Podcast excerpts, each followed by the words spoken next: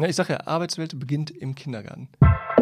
Hallo und herzlich willkommen zu einer neuen Episode von Beats, Bytes and Business. Das Thema heute Kuwades Arbeitswelt. Im Gespräch Viktoria Blechmann und Nico Wittig. Wir wünschen viel Spaß.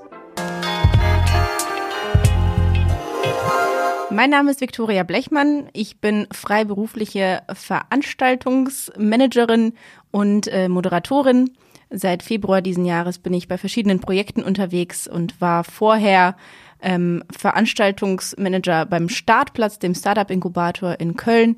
Und ähm, ja, mein Herz schlägt für die besonderen Momente, die ich gerne für andere Leute organisiere. Welches Hörbuch hast du zuletzt gehört? Ich lese derzeit Super Sad True Love Story von Gary Steingart und ähm, das ist aber ein Buch, was mich so sehr fesselt, dass ich gerade mal eine kurze Pause einlegen muss, weil ähm, es mich zu sehr in seinen Bann zieht. Dein ultimativer Tipp für einen Digital Detox. Mein ultimativer Tipp für einen Digital Detox ist, ähm, die Benachrichtigungen auszuschalten und die ganzen Push-Notifications. Also das ist auch äh, für den normalen Alltag, für mich jedenfalls, eine sehr gute Lösung gewesen, dass nicht überall ständig diese kleinen Zahlen erscheinen an den App-Icons. Wie startest du in deinen Arbeitstag?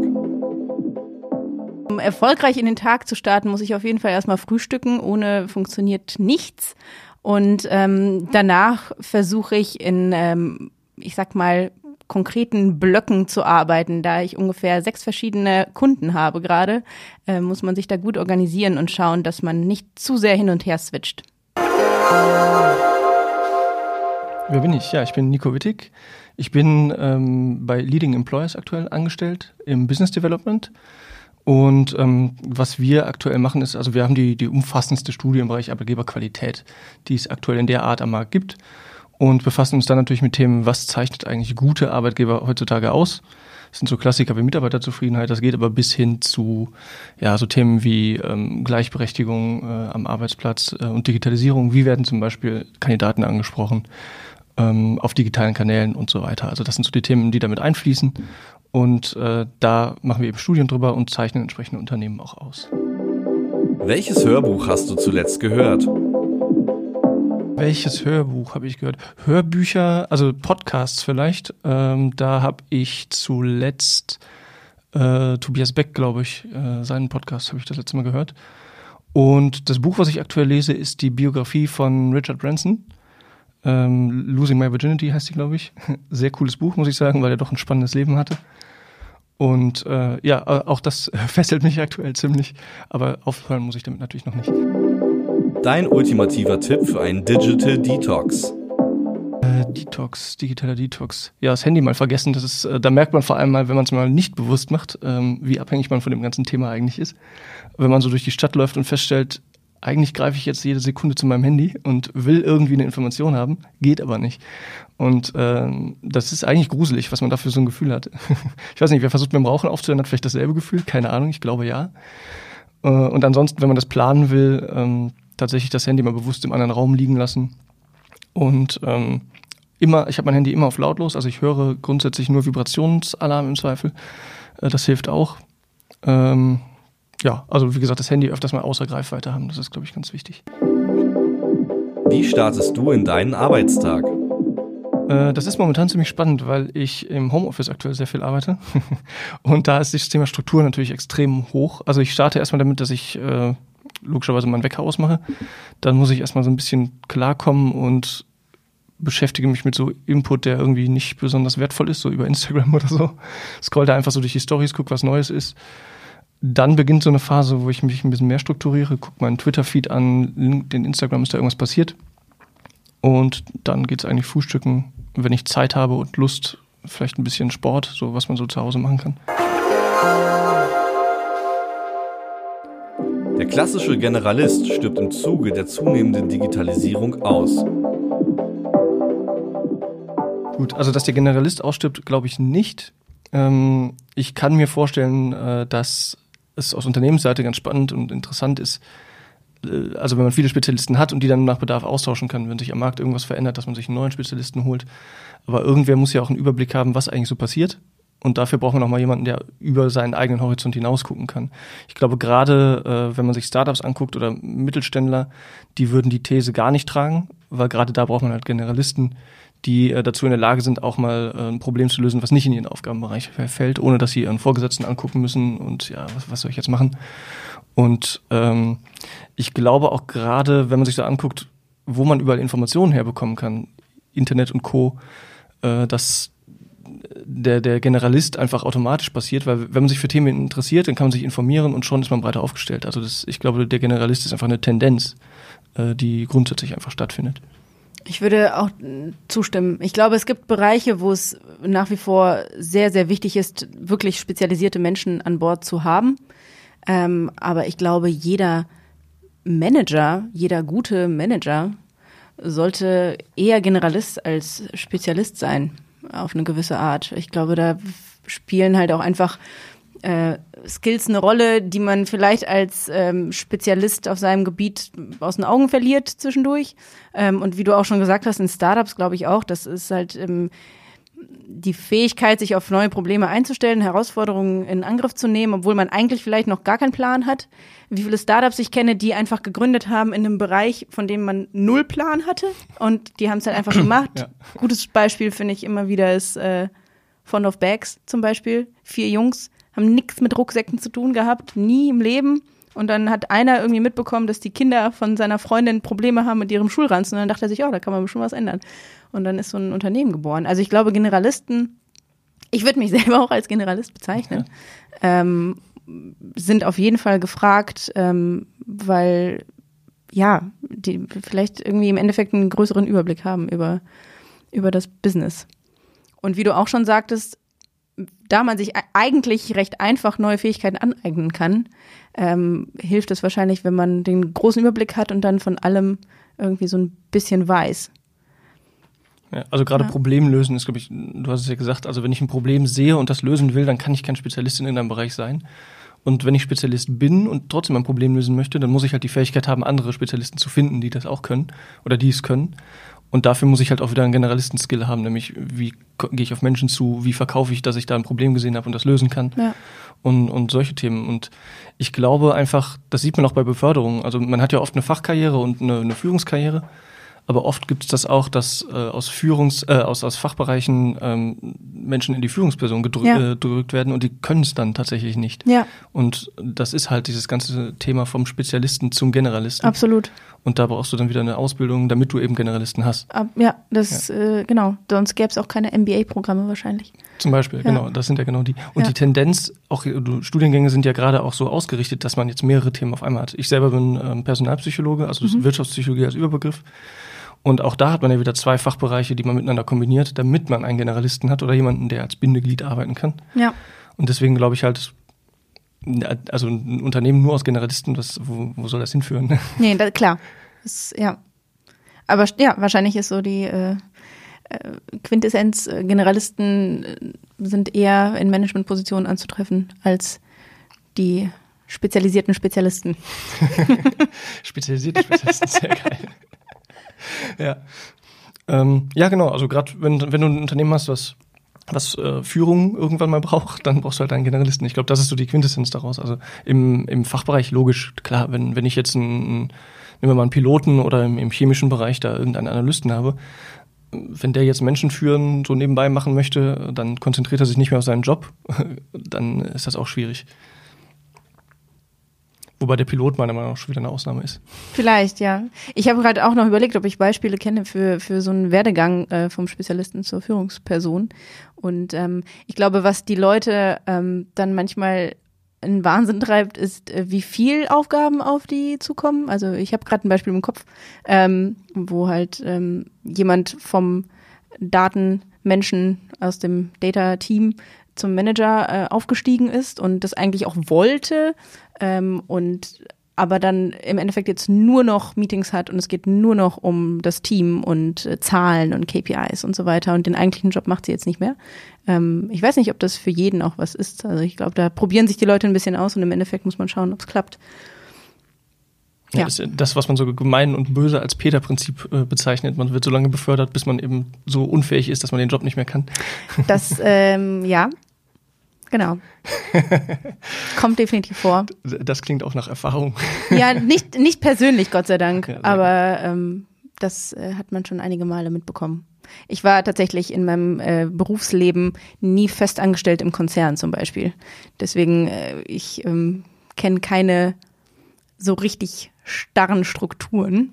Ich habe meine Praktika gemacht in der Studienzeit Mhm. äh, in den Konzernen und habe da eigentlich schon gesehen, dass das auf jeden Fall nicht klappen wird. ähm, genau.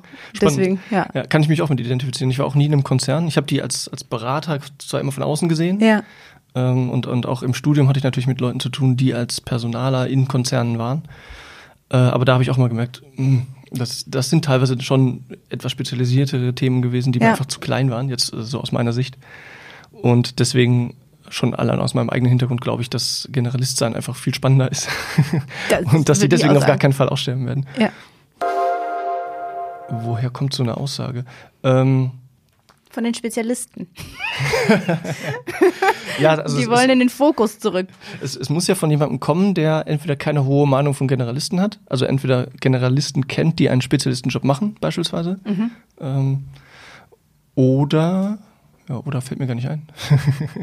Ich glaube, was du gesagt hast, äh, trifft ja, also das kann ich nachvollziehen, dass man halt sagt, okay, ich ähm, brauche jetzt Ingenieur XY. Mir ist wichtig, dass er die und die Fähigkeit hat und die und die Ausbildung. Ob der jetzt gut mit Menschen kann, ist, ist immer zweitrangig. Ob der führen kann, ist auch egal. Hauptsache, er macht Ja. halt seinen Job als Ingenieur. Und natürlich ist man dann halt auch, äh, ist es einfacher wahrscheinlich für die Personalabteilung, einen Ersatz zu finden, wenn diese Person nicht mal mehr im Unternehmen ist. Ja, also berechenbarer Ähm, ist es auf jeden Fall. Genau. Ähm, aber ich kann mir wirklich, also ich bin einfach überhaupt nicht dieser Meinung. Ich kann mir überhaupt nicht vorstellen, warum das passieren sollte. Ich kenne äh, sehr viele Führungspersonen, die ich definitiv eher als Generalisten sehe, als als Fachmänner für einen bestimmten Bereich. Und oft habe ich auch das Gefühl, dass Generalisten auch eher gewillt sind, sich Fähigkeiten anzueignen, um einfach das große Ganze irgendwie zu sehen und mitreden zu können.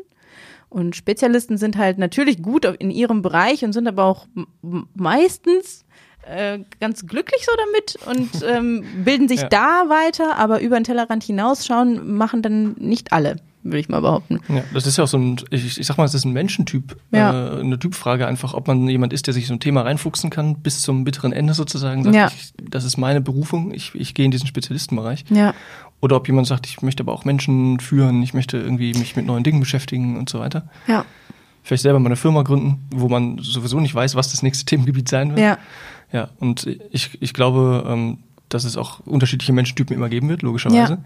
Und entsprechend gibt es auch immer die Leute, die sagen, ich bin Spezialist und die, äh, ich sagen, bin eher der Generalist. ja. Ja. Ich glaube schon, dass äh, unter den Spezialisten die Generalisten etwas äh, uncool erscheinen. Ja, die können ja und nix. äh, genau, die können halt Nichts richtig, Sie ne? können ja, richtig. Und ich glaube, das ist die, dass die Aussage vielleicht von genau so einem Menschen kam, ähm, dass deswegen die Generalisten wahrscheinlich aussterben werden, weil die halt eigentlich nichts können und irgendwann wird die Menschheit das erkennen und äh, dann ist es mit denen vorbei. ja. Ja, also Unzufriedenheit mit der Führungskraft ist natürlich ein, ein cooles Motiv. Also was heißt ein cooles Motiv, aber ein, ein plausibles Motiv, Ja. zu sagen, Generalisten können nichts und äh, die werden eh aussterben. Ja. Wobei, Also äh, ja, sorry, sprich zu. Ende. Also, also rein evolutionstechnisch, jetzt Ja. gehen wir mal ganz tief, ist es ja sowieso so, dass die sich schneller anpassen, diejenigen sind, die überleben. Das heißt, das sind ja die Generalisten. Ja. Die, die zwar nichts richtig können, aber zum richtigen Zeitpunkt das Richtige machen, äh, um daraus zu lernen und verstanden zu haben, okay, um weiterleben zu können und dann verstanden zu haben, so mache ich es besser nicht. Ich, die Erfahrung, die ich schon gemacht habe, das könnte natürlich auch sein, äh, warum Menschen dann äh, genervt sind von den Generalisten. Äh, Generalisten, die sich trotzdem überall einmischen und meinen, sie wüssten es besser, obwohl sie es definitiv nicht tun. Und so den Prozess verlangsamen vielleicht im Team der Spezialisten. Und dann ist man natürlich als Fachmensch äh, einfach extrem genervt, weil man auf die Person theoretisch hören müsste, weil das der Chef ist, Ja. ähm, aber eigentlich denkt, ach, ich möchte das eigentlich überhaupt nicht so machen und er hat eigentlich überhaupt oder sie überhaupt keine Ahnung. Das ist, ja, das ist natürlich blöd. Und da ist aber das Thema äh, Führungskompetenz natürlich einfach sehr gefragt. Ich glaube übrigens, wenn der Generalist, äh, der, der äh, gewohnt ist, Dinge zu lernen, äh, dem Spezialisten sagt, hör mal, dann ein Thema, das schaffe ich mir in zwei Wochen drauf und dann kann ich theoretisch auch selber machen. Mhm. Äh, Ich glaube, aus so einer Ecke kommt dann so eine Aussage, dass Ja. äh, Generalisten einfach äh, unnötig sind letztlich. Ja. Das Karussell der Berufsfelder wird in den kommenden Jahren noch ordentlich gedreht. Stichwort. Oliver Samwer prophezeit das Ende vieler Marketingmanager. Also ich gehe schon sehr stark davon aus, dass in den kommenden Jahren Berufsbezeichnungen sich entweder komplett verändern werden, beziehungsweise dass andere Berufe vielleicht wirklich tatsächlich wegfallen. Ähm, diese ganze Thematik mit äh, Roboter übernehmen und so weiter. Ich glaube, das ist definitiv absehbar für bestimmte Berufsfelder. Auf der anderen Seite, glaube ich, ähm, wird einfach das äh, Thema ähm, IT, Data-Leute und so weiter natürlich weiter zunehmen, das ist klar. Die Menschen möchten mehr wissen äh, über die Daten, die sie haben, über die Zahlen, die sie sammeln. Ähm, jetzt die kürzliche Entlassung von den vielen Menschen bei Zalando, die Marketing gearbeitet haben und äh, durch Programmierer ersetzt wurden sozusagen, ähm, war natürlich, glaube ich, schon bezeichnend für diese ganze Startup-Szene, die natürlich vielleicht auch gegenüber anderen etablierten Unternehmen, Mittelständlern einfach noch einen Schritt voraus ist. Und ähm, weiß, dass man da jetzt investieren muss. Gleichzeitig äh, hat Herr Lidl, glaube ich, dann eine Riesenkampagne gestartet für die Zalando-Mitarbeiter, so von wegen, kommt zu uns, wir brauchen euch immer noch. Ähm, also ich glaube nicht, dass ähm, wir irgendwie jetzt in zwei Jahren, drei, vier, fünf, äh, so einen Riesenwechsel haben werden. Ähm, ich glaube aber schon, dass rein von der Bildung her und äh, von dem, was in Schulen unterrichtet wird und so weiter, da was kommen muss, damit die Menschen bereit sind für die neuen Berufe, die sich dann ergeben werden in den kommenden Jahren. Ja, definitiv. Gerade Schulbildung äh, und wie angepasst ist die an die reale Welt sozusagen ja. noch, das ist auch ein krasses Thema. Aber um, um nochmal auf die Marketing-Themen ja. einzugehen, ich glaube halt, wie du gesagt hast, im, im Startup-Bereich ist es immer ein Stück weit extremer. Mhm. Also man, man sieht da sozusagen die ähm, in so einem Kontinuum immer die Randbereiche. Ja. Und ich glaube, ähm, wenn wir uns das Marketing so angucken, weg von der Kreativität hin zu, äh, was verkauft am besten auf Datenbasis, mhm. ist das auch auf jeden Fall eine Tendenz, die ich auch sehe. Also viel im Marketing ist einfach jetzt zunehmend messbarer geworden. Aber es gibt immer noch viele Bereiche, die äh, so ein Stück weit kreativ kreativitätsgesteuert sind. Mhm. Und das wird halt einfach aussterben, weil im Marketing ist es halt eigentlich egal, ob was schön oder nicht ist, sondern es geht halt darum, ob es verkauft. Äh, das heißt, Marketing und Vertrieb rutschen eher zusammen. Vertrieb ist sehr zahlengesteuert. Und äh, das Ganze wird natürlich auch digital untermauert. Von daher macht es Sinn, Programmierer durch Marketingmanager auszutauschen. Äh, die Komplettziffer. Andersrum. Ja, genau, andersrum. Ja. ähm, Marketingmanager durch Programmierer zu ersetzen. Ja. Um, ich glaube, man braucht, wir hatten das Thema Generalisten ja schon, man braucht noch mal einen, der da den Hut auf hat und das Ganze irgendwie ähm, sich anguckt. Das kann keine AI machen, die einfach nur Zahlen überwacht. Mhm weil man braucht ja auch noch das Thema äh, Marktforschung und so weiter. Ich glaube, dass das Berufsbild Marketingmanager sich da stark verändern muss, weil äh, wenn die Marketingmanager nicht lernen, mit, mit großen Datenmengen umzugehen, dann äh, glaube ich tatsächlich, dass das Berufsbild irgendwie ausstirbt. So ähnlich wie der Werbekaufmann, der dann quasi ersetzt wurde durch den äh, Marketingkaufmann oder Manager, ja. keine Ahnung, ähm, wird es da auch sein. Also es ist im Endeffekt ein Strukturwandel und äh, alles wird im Endeffekt ja mit vielen Daten hinterlegt. Ja.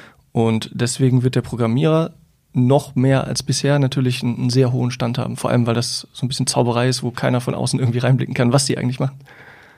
Also ich würde auch insofern zustimmen, dass ähm, die Fähigkeiten, die die Leute im Marketing mitbringen, äh, ausgeweitet werden müssen hinsichtlich äh, Datenanalyse und so weiter. Ich würde aber nicht zustimmen, dass der ganze Kreativbereich unwichtig ist, weil ich glaube, gerade heute ähm, sind die Menschen noch viel anfälliger ähm, für schöne Werbung, jetzt so ganz grob gesagt. Äh, das ist jetzt natürlich auch in meiner äh, Bubble, in der ich lebe ja. ähm, und meine Freunde und Bekannten, aber auch allein, was man, wenn man bei Instagram durch den Feed scrollt, fällt einfach auf, wenn etwas besonders schön gemacht wurde. Ähm, also so ästhetisches Empfinden. Natürlich ändert sich das ja auch alle paar Jahre. Aber ich würde jetzt nicht sagen, dass die Kreativabteilungen in den großen Unternehmen einfach obsolet werden. Ähm, ich meine, ich habe das vor zehn Jahren miterlebt, als mein Papa, äh, der Grafikdesigner ist, ähm, auch relativ zufällig ähm, erfahren hat, dass die Kreativabteilung äh, geschlossen wird. Mhm. Ähm, der war in einer Werbeagentur für ein großes Unternehmen tätig und dann kam ein neuer Chef und dann wurde die Kreativabteilung einfach entlassen. Das war schon damals sehr merkwürdig für die Leute. Also niemand im Team hat sowas äh, mhm, genau. vorhergesagt, ja. vorhergesehen. Ähm, Ja, also ich glaube, es geht nicht darum, dass, dass die Kreativität nicht gebraucht wird oder der Sinn für Schönes und das, ich glaube, Design ist nach wie vor unglaublich wichtig. Also auch im Bezug auf New Work ähm, und die ganze neue Arbeitswelt und ähm, die ganze Offenheit, die Unternehmen irgendwie an den Tag legen möchten, gerade diese ganzen Coworking-Bereiche, die Unternehmen selber haben, aber auch fancy Coworking Space. Ich meine, warum kommt WeWork so gut an? Es ist halt schön. Es ist irgendwie Design hoch 10. Ja. Ähm, und ich glaube, das wird sich in der Werbung nach wie vor durchziehen. Ähm, aber wo ich definitiv zustimmen würde, ist, dass ähm, einfach Berufsgruppen neue Fähigkeiten brauchen, um weiter zu bestehen und äh, um weiter irgendwie wachsen zu können. Also ja, da sehe ich das genauso. Ja, also ich, ich glaube, ich muss ein bisschen reframen sozusagen. Ähm, also ich, mir ging es eher um Marketing, was nicht mit Zahlen belegbar ist. Also ich bin auch bei dir, wenn es um das Thema geht, wir müssen kreative Dinge haben, damit es auffällt. Das muss äh, im Zweifel etwas krasser sein, als es bisher der Fall war, weil wir viel mehr Input kriegen, als das äh, früher ja. der Fall war. Und dann müssen wir aber die Möglichkeit haben, das irgendwie messbar zu machen. Und dann kommen wir wieder in die Datenschiene. Absolut. Ja, also das, das muss einfach verzahnter sein. Ich glaube, das ist äh, das Thema, wo ich hin will. Und ähm, das war aber in der Branche schon immer so. Also Marketing, äh, ich bin, bin ja Marketingkaufmann vom Hintergrund her. Und bei uns war es damals so in der Ausbildung, wir hatten, ich glaube, zwei Personen da damals in dieser Berufsschulklasse oder eine, glaube ich sogar nur, die mit digital was anfangen konnten. Die mhm. kamen von der Digitalagentur, da wusste auch der Dozent nicht wirklich, äh, was das ist und was die machen. Die haben da angefangen mit KPIs zu arbeiten und, und äh, digital halt, ne, das ist das große Schlagwort. Und wenn ich jetzt zurückgucke, das hat sich ja komplett gedreht und wir sind schon wieder einen Schritt weiter. Und ich kann mir eigentlich gar nicht vorstellen, dass das damals unbekannt war und dass es nur eine Person gab im Raum sozusagen, die wusste, äh, wo sich die Zukunft hinbewegt. Mhm. Das ist schon äh, beeindruckend, dass man selber gesehen zu haben, wo die Kreativwirtschaft sich jetzt hinbewegt. Aber würdest du sagen, das ist ähm, dieses ganze KPI-basierte? Ich muss sagen, mir persönlich für meine Arbeit, die ich bisher getan habe,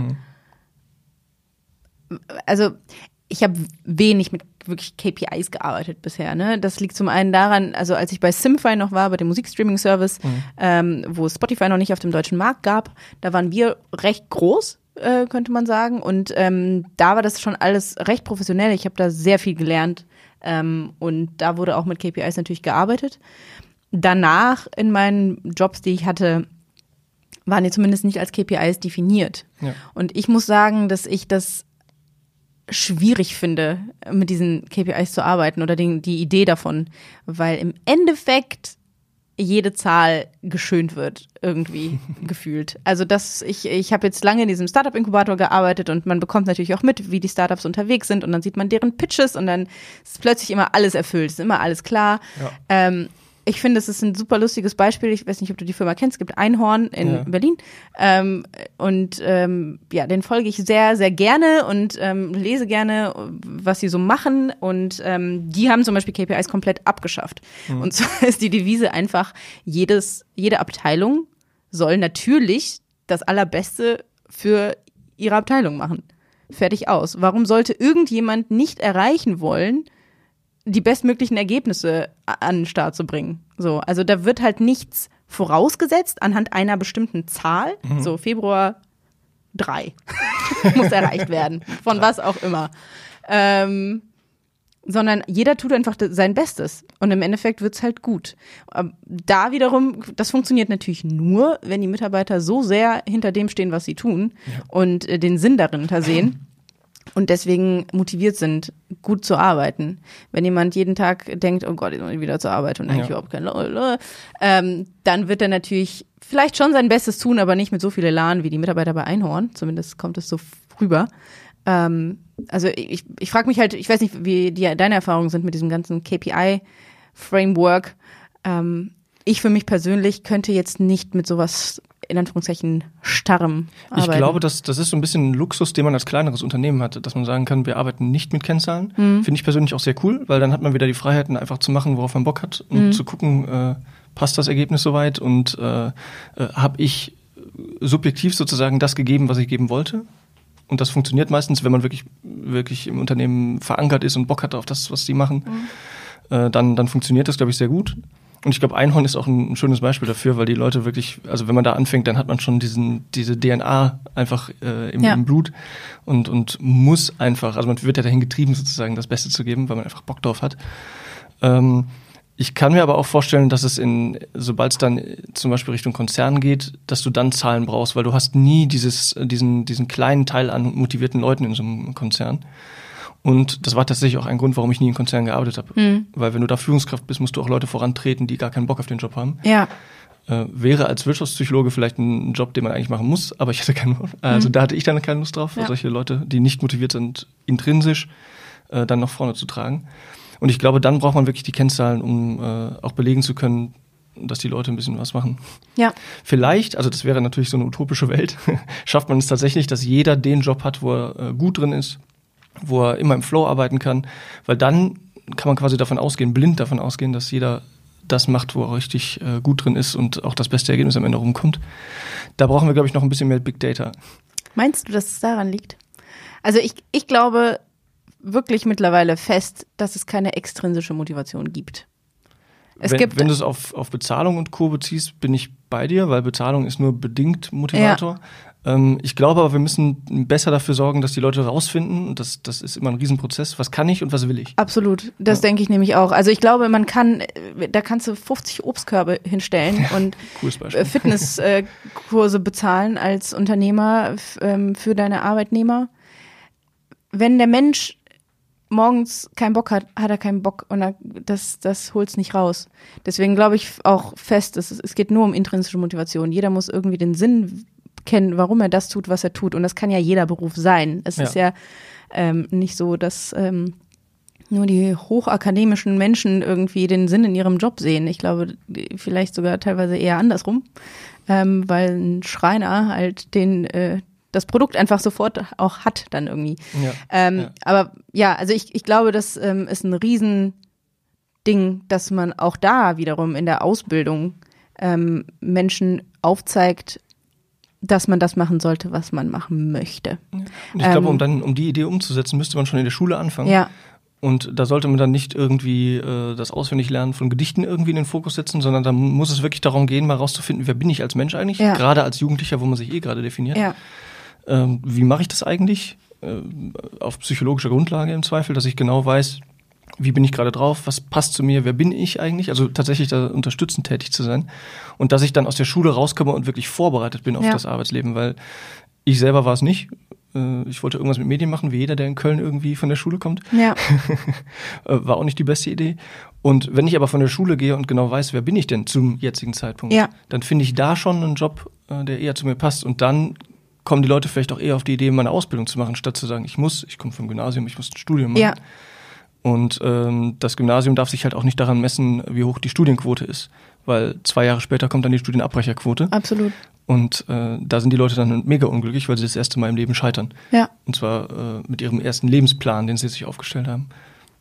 Ja, also ich, ähm, ich sehe das äh, ähnlich. Ich meine, als ich Abi gemacht habe, also in der zwölften Klasse zum Beispiel musste ich äh, eine Facharbeit schreiben im Fach Pädagogik und ähm, habe über Musiktherapie bei Kindern geschrieben ähm, und fand das total faszinierend und war eine Zeit lang, ein paar Monate sehr davon überzeugt, dass ich ähm, Musiktherapeutin werde, bis ich festgestellt habe, dass ich das niemals schaffen werde, weil ich viel zu emotional bin und das niemals ähm, ja durchführen könnte im Endeffekt, weil mir das alles zu nahe gehen würde. Mm, Und dann war plötzlich das Abitur und ich ging in mich und habe überlegt, okay, was kannst du, was magst du? Und das Einzige, was mir wirklich in den Sinn kam, war das Thema Organisieren von Dingen. So. ähm, und äh, ja, deswegen habe ich BWL studiert. Und ähm, da war es dann so, dass ich das mittlerweile sehe, dass das, ähm, also es war definitiv nicht umsonst. Ähm, ich wende aber eigentlich nichts an aus meinem Studium in meinem täglichen Job. Ähm, es war eine sehr gute Basis, um irgendwie zu verstehen, wie, wie das alles so funktioniert in der Wirtschaft. Ähm, aber ich glaube, dass ich wirklich nichts von dem, also Modelle oder sowas, die ich da gelernt habe in der Marketingvorlesung, das ist also niemals irgendwie habe ich damit zu tun gehabt. Äh, Das ist jetzt für mich persönlich so. Ich kenne viele, die davon sehr profitiert haben und das auch nutzen in ihrem äh, Job.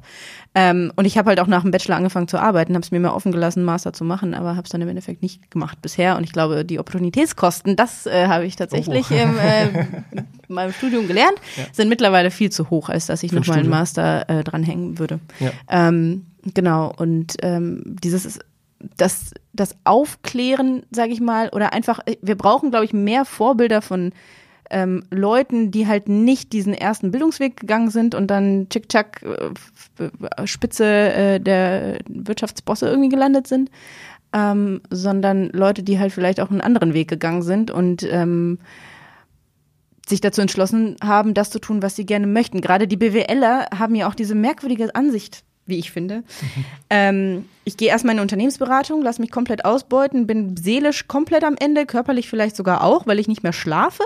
Ähm, aber ich mache das mal für zwei, drei Jahre, das tut sich gut im CV. Danach kriege ich jeden Job der Welt. Ja, vielleicht, aber vielleicht bist du auch komplett kaputt danach und denkst dir, okay, jetzt müsste ich eigentlich erstmal für zwei Jahre eine Welttour machen, damit ich irgendwie wieder zu mir finde. Und diese merkwürdige Auffassung, gerade bei BWLern ähm, und VWLern, hat mir immer sehr zu schaffen gemacht. Ich hatte die große Freude, im Sommer die ähm, Motivationsrede auf der Examsfeier der Bachelor-Absolventen der Viso-Fakultät der Uni Köln zu halten. Oh, schön. wo ich erstmal dachte, die hätten sich vertan, als die mich angefragt haben. Ähm, und auch das war Teil der Rede. Und ich war sehr aufgeregt, weil der Dekan und die ganzen Professoren, alles Männer in ihren Talaren in der ersten Reihe mich angeguckt haben und sich dachten, oh Gott, was redet sie? Ja, so ungefähr. Ja. Ähm, aber ich habe so viel positive Rückmeldungen bekommen, ähm, dass ich extrem glücklich war, dass ich das so durchgezogen habe und einfach meine ehrliche Meinung da kundgetan habe. Sehr gut, ja. sehr gut. Also dieses Thema, man muss die Menschen irgendwie abholen und ein bisschen diversere Beispiele an den Tag legen. Ich glaube, das ist super wichtig, damit ähm, man später glücklich im Beruf ist. Ja, das Ding ist halt, wenn du aus einer Hauptschule kommst, hast du halt echt richtig schlechte Karten, da noch irgendwie voranzukommen.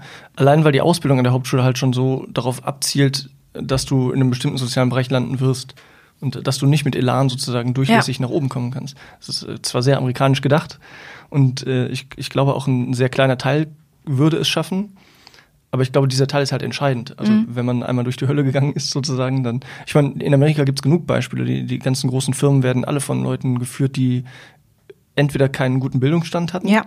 oder irgendwie 5000 Umwege gehen mussten und auf dem Weg sich eben durchgebissen haben. Und da sind wir einfach nicht durchlässig genug in unserem Schulsystem.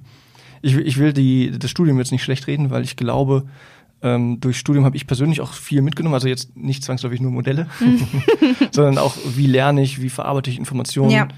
Ähm, schönes Beispiel ist immer äh, so als, als Instagram-Thematik, äh, welches Buch hat dein Leben verändert? Ständig wird das irgendwo gefragt. Und dann denke ich mir immer, wenn du ein Buch liest und das verändert sofort dein Leben, dann kannst du nicht reflektieren, dann bist du nicht dazu in der Lage, ähm, mal zu gucken, was steht da eigentlich drin. Ja. Ich lese mir 5000 andere Bücher durch und gucke mal, wie der Wahrheitswert eigentlich aussieht.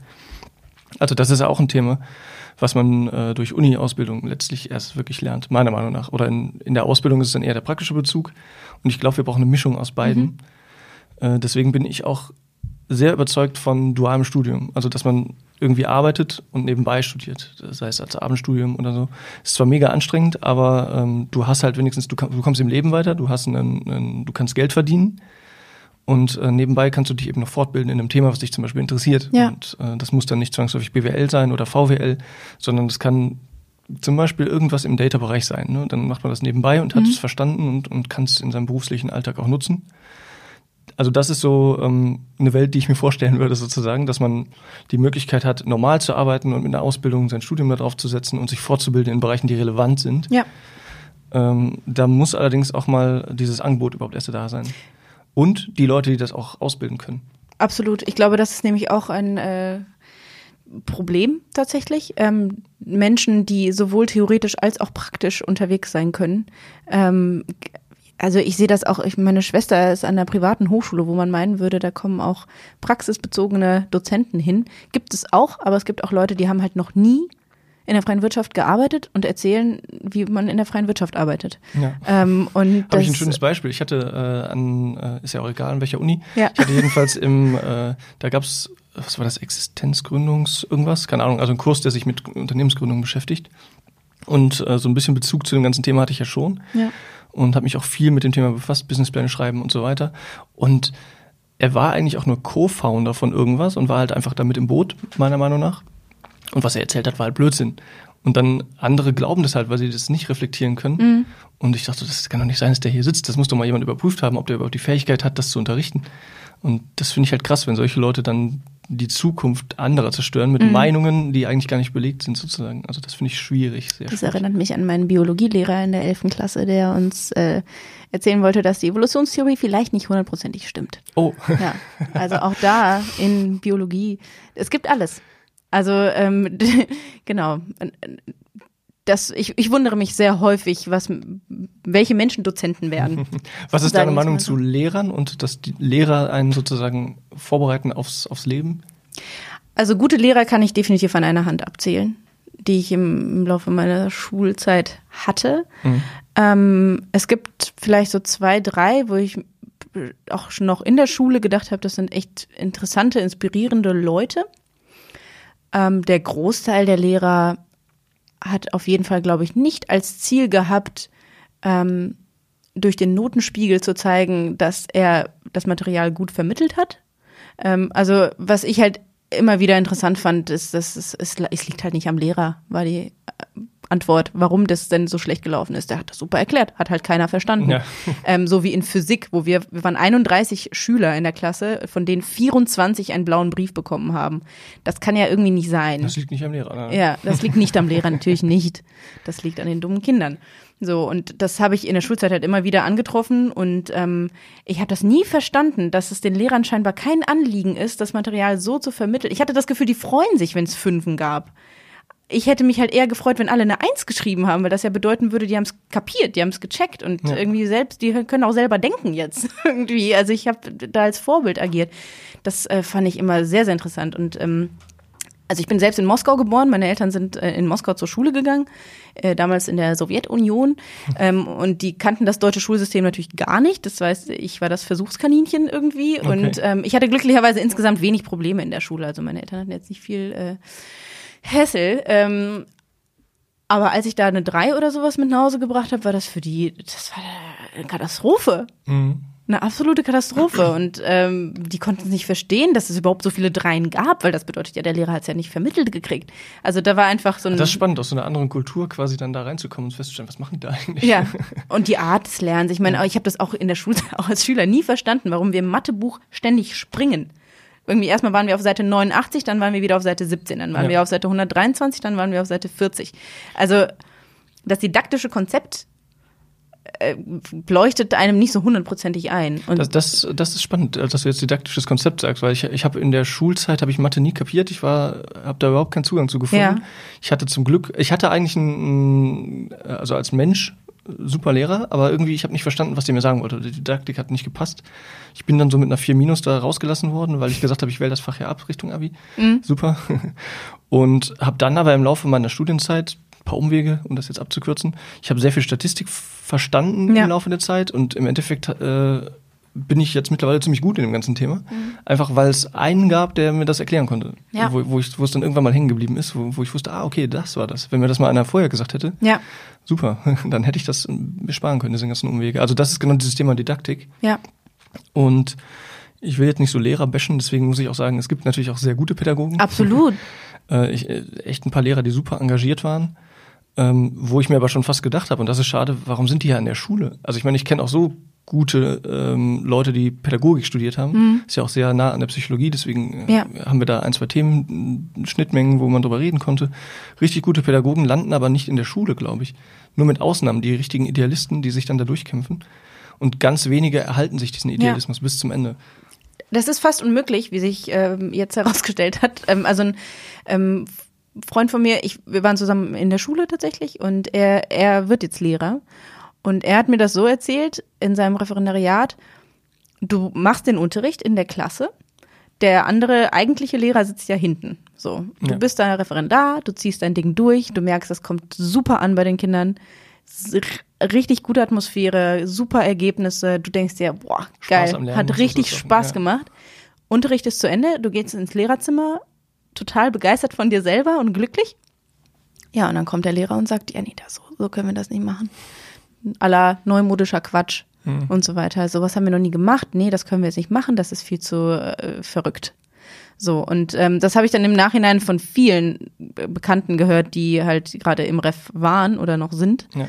Ähm, und das tut mir so leid. Und ich kann mich selber dran erinnern, dass wir zum Beispiel in Deutsch der eigentliche Lehrer war speziell, würde ich sagen.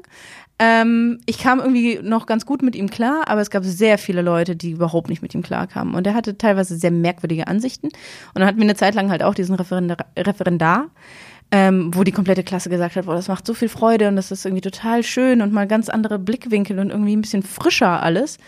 Und äh, der ist nicht an der Schule geblieben, wie die vier anderen Referendare auch nicht. Ähm, ist er denn Lehrer geblieben? Er ist oder? Lehrer geblieben, ah, okay. aber nicht da. Ja. Und der Kollege, der jetzt äh, mit dem Ref fertig ist, hat mir gesagt, dass er lieber an eine Berufsschule gehen würde. Ähm, weil man da viel freier ist in der Unterrichtsgestaltung und niemand eigentlich wirklich sagt, das darfst du nicht machen. Ähm, teilweise, weil man einfach weiß, dass die Schüler auf einer Berufsschule auch vielleicht von der Mentalität irgendwie ein bisschen anders sind, weil sie sich schon so ein bisschen mehr ähm, darin sehen, für den Beruf tatsächlich ja auch vorbereitet zu werden. Kommt, glaube ich, darauf an, an welche Berufsschule man da landet. Das stimmt, das ist korrekt. Ähm, ja, aber der Lehrplan ist natürlich schon da, nur du bist als Lehrer freier in der Gestaltung von dem, was du tatsächlich tust. Wusste ich auch nicht. Ja. Ähm, und du hast vor allem nicht immer Eltern dahinter klemmen, äh, die dann sagen, was ist denn da passiert? Also da habe ich ein, äh, einen riesen Respekt vor, vor, also vor Lehrern, vor jungen Lehrern, die ja. wirklich da bleiben und sagen, ich ziehe das jetzt durch, ich will da was verändern. Ja äh, weil du echt so eine, gerade im Gymnasium, ja. äh, wo du die, die Eltern natürlich extrem dahinter hängst, so helikoptermäßig. Ja. so, äh, wieso hat mein Kind da die und die mhm. Note? Äh, dann in der Realschule ist es, glaube ich, am humansten. Äh, da hat man noch die Leute, die äh, geerdeter sind als Eltern. Vielleicht, ja. Und äh, Richtung Hauptschule ist es dann, glaube ich, auch wieder anstrengend. Also ist jetzt so meine Wahrnehmung, wie ich hatte auch mal kurz in dem Bereich gearbeitet. Ähm, haben so Talentanalysen sozusagen gemacht. Und da hat man schon gemerkt, dass die beiden Extreme, Gymnasium und Hauptschule, sehr anstrengend sind und da deswegen riesen Respekt vor den Leuten, die da äh, versuchen, was zu verändern. Ja, meine Tochter kommt nächstes Jahr in die erste Klasse. Ich bin sehr gespannt auf diesen Abschnitt meines Lebens. Als Schüler, Schülerkind, äh, Mutter. Das war eine neue Episode Beats, Bytes and Business. Wir freuen uns auf dein Feedback und deine Bewertung sowie ein kostenloses Abo, um keine Folge mehr zu verpassen. Alle Informationen zu Beats, Bytes and Business und dieser Episode findest du unter ownvibe.net sowie in den Show Notes. Beats, Bytes and Business wird produziert von Dominik Gräf für OwnVibe. Bis zum nächsten Mal bei Beats, Bytes and Business.